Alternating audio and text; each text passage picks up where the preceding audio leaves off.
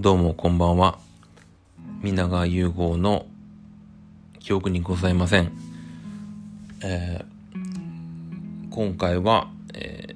ー、10月6日の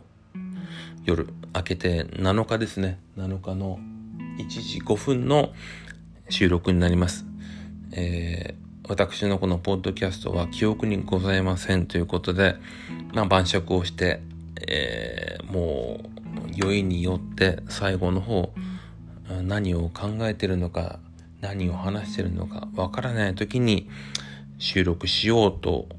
いうことで始めてみました。で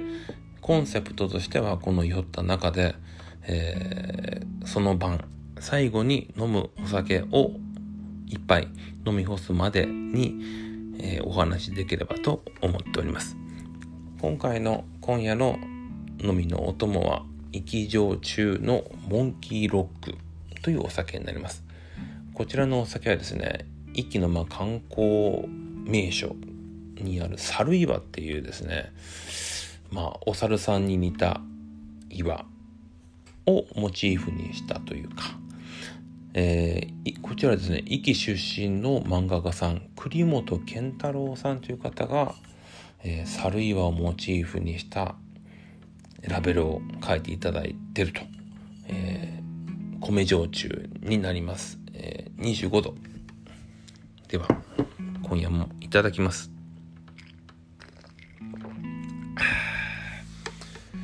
自分はあの基本的に焼酎のソーダ割りを飲むことが多いんです。まああのー、仕事上夜にいない家にいないことが多いんですけど飲む時は基本的に1杯目はビール。2杯目は、えー、基本的にカンカンのチューハイですね。まあハイボールだったり。最近はまあレモンチューハイが多いですね。レモンチューハイ大人気だしレモンチューハイ飲んでます。で3杯目からはまあ、自分で焼酎のソーダ割りを作るっていうのがもう自分のお酒を飲むルーティンになっております。基本的には、えー、芋焼酎が多いんですけどちょっと今日は米焼酎ということで。でも米焼酎っていうのは本当に癖がなくてとても飲みやすいのであのまあ全くねもう、うん、さっぱりしてるかなと。ただこのモンキーロックっていう焼酎に関してはおそらくちょっとあのブランデーとかウイスキーをま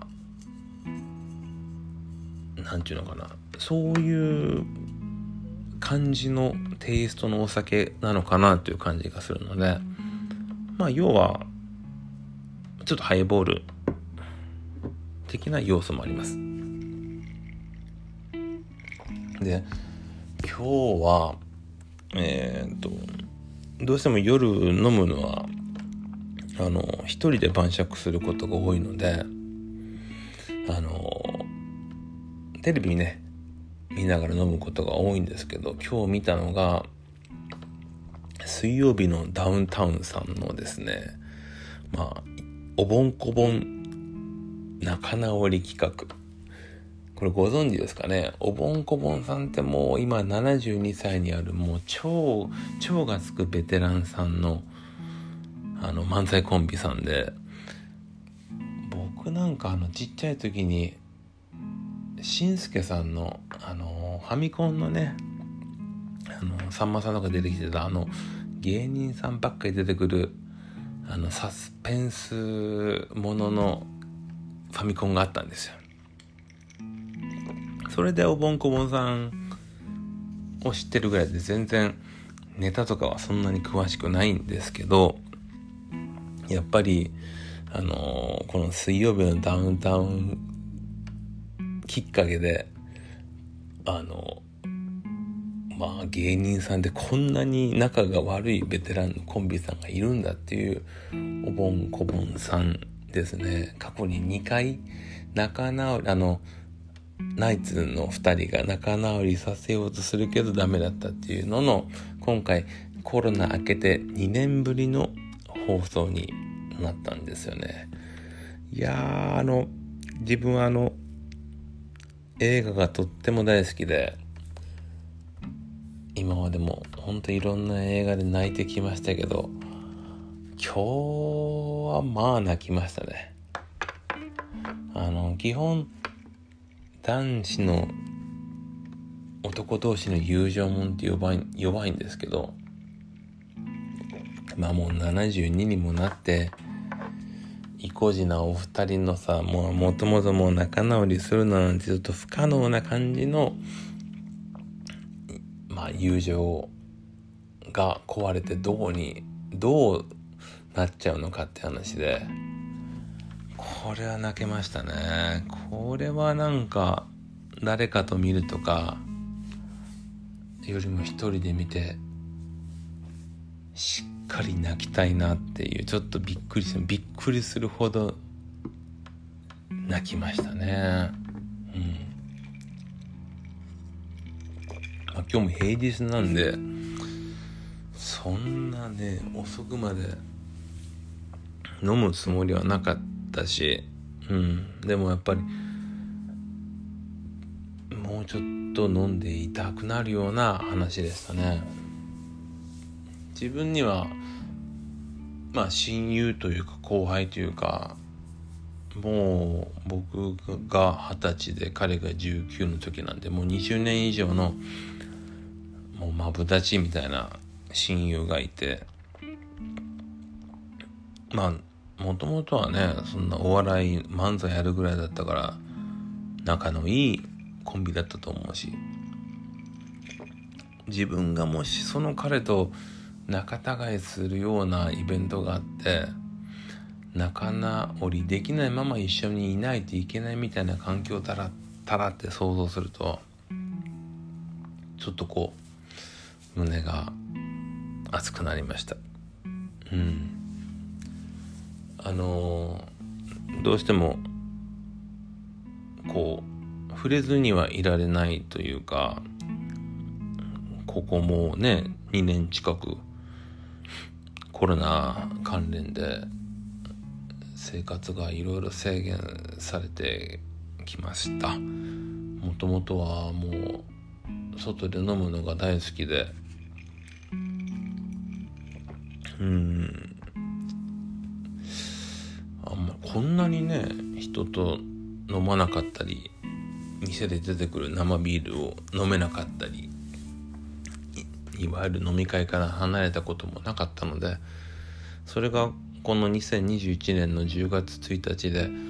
とりあえず緊急事態宣言解除されてでなんとなく少し前みたいにこの緊急事態が解除されてもまたすぐ感染者が増えてまた止まるんでしょうまた制限されるんでしょうっていう感じもしてたけど今回はちょっとニュアンスが違くてもしかしたらその少しうんまあ羽を伸ばせる時間もあるのかなとは思ってます。久しぶりに飲みに行きたいなとかも思うしね。うん。本当にこう部屋で飲むことが板についちゃってでさっきその焼酎のソーダ割りを飲むって言いましたけどそうなってくるとあの炭酸水っていうのがねもう欠かせなくなってきて生活の中で。でまあその度にウィルキンソンの炭酸水を買ってたんですけど、まあ、ちょっと幸いあのソーダストリームっていうねあの炭酸メーカーをちょっとあの手に入れることができまして。それが始まるそれが始まるとというかあの手に入れてからはもうほんと楽ですよね。